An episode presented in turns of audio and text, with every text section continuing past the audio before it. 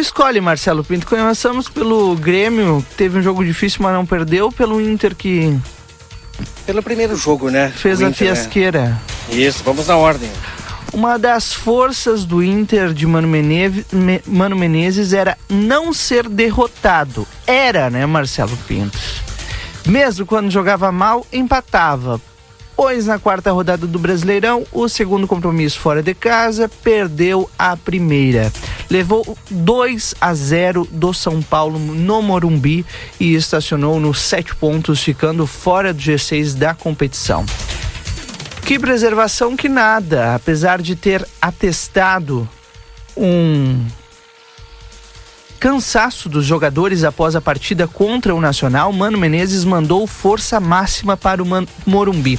Ficou fora só quem estava lesionado mesmo, como Johnny e Alemão que nem sequer viajaram. Olha, na comparação com a equipe que havia atuado na quarta-feira, a única troca no time titular foi Luiz Adriano como centroavante. No São Paulo, Caleri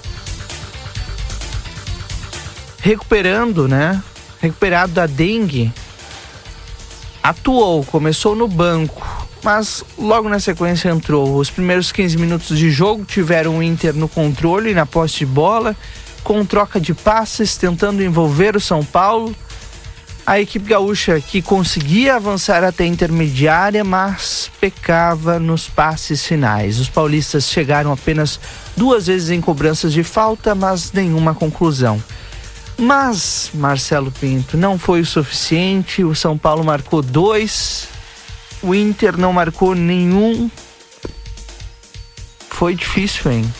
Pelo futebol que vem apresentando o Internacional, é claro que não surpreende. Surpreendia sim eh, os empates, que, ou até mesmo vitórias que o Inter eh, vinha conseguindo pelas dificuldades de apresentar um bom futebol. Isso aí já vem de tempo, não surpreende. Eh, o São Paulo, um time que está se est- reestruturando, tem, enquanto isso no Internacional, é cada dia mais difícil, mais complicado.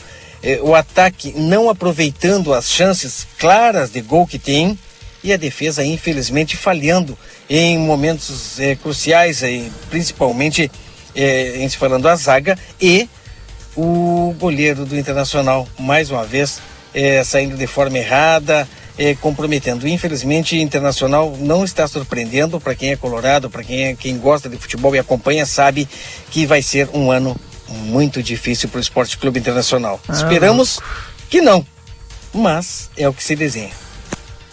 É, tá puxado. E o próximo jogo do Inter é agora, na quarta-feira, não tem muito tempo.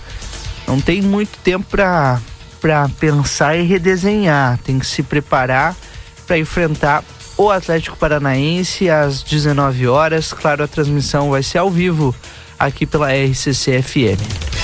Já o Grêmio empatou em 3 a 3 com o Bragantino em uma noite movimentada na arena. Após ser dominado por quase todo o primeiro tempo e buscar a virada na segunda etapa, o tricolor levou um gol aos 45 do segundo tempo e deixou dois pontos importantes no caminho. O resultado da partida deste domingo, válida pela quarta rodada do Brasileirão, deixa o clube em sétimo lugar na tabela com sete pontos somados. E uma série de dúvidas para Renato antes da viagem da equipe a São Paulo para enfrentar o Palmeiras também agora na quarta-feira. Tem uma série de lesões no Grêmio, continuou trazendo dores de cabeça para o Renato Portaluppi. O técnico perdeu o Fábio na véspera da partida por conta de uma entorse no tornozelo esquerdo. Minutos antes do jogo, o Pepe também saiu dos planos. O volante relatou um desconforto muscular e também acabou preservado. O jovem Tomás Luciano ganhou uma chance na lateral direita e Mila seguiu como parceiro de Lucas Silva no meio-campo. Os jovens combinaram para o primeiro lance de ataque do Grêmio. O volante lançou o companheiro no lado direito, que cruzou buscando Luiz Soares. Os jogadores gremistas pediram a marcação do pênalti, que foi confirmado a pedido de revisão do VAR. Cristaldo cobrou firme a penalidade, abriu o placar para o tricolor, mas o final das contas terminou em 3 a 3 aliás, com um destaque para o para o gol do Soares, né, Marcelo Pinto? Muitos gremistas me comentando sobre esse golaço que ele marcou. O esperado gol do Soares, né? É. Os gremistas estavam é, ansiosos pelo gol do Soares, a maior contratação aí do futebol brasileiro, é, do Grêmio Porto Alegrense, mas também é, o que chama a atenção é a, a troca de discurso do, do, do Grêmio, principalmente do técnico é, Renato Gaúcho, porque tivemos em um início empolgante do Grêmio Porto Alegrense conquistando o Campeonato Gaúcho, a contratação do Soares, jogando muito bem no Campeonato Gaúcho, mas apresentando dificuldades no início da temporada no Campeonato Brasileiro, quando se enfrenta é, times com maior qualidade, com jogadores mais técnicos.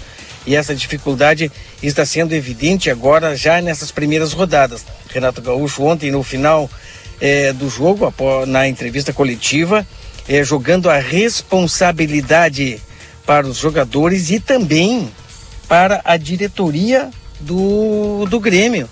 Falando ele sobre eh, jogadores, sobre peças importantes que ele solicitou, mas que infelizmente se tornaram inviável de, devido ao, ao, ao, dinheiro, né, ao pagamento, é, ao quanto o jogador estava solicitando para jogar no Grêmio.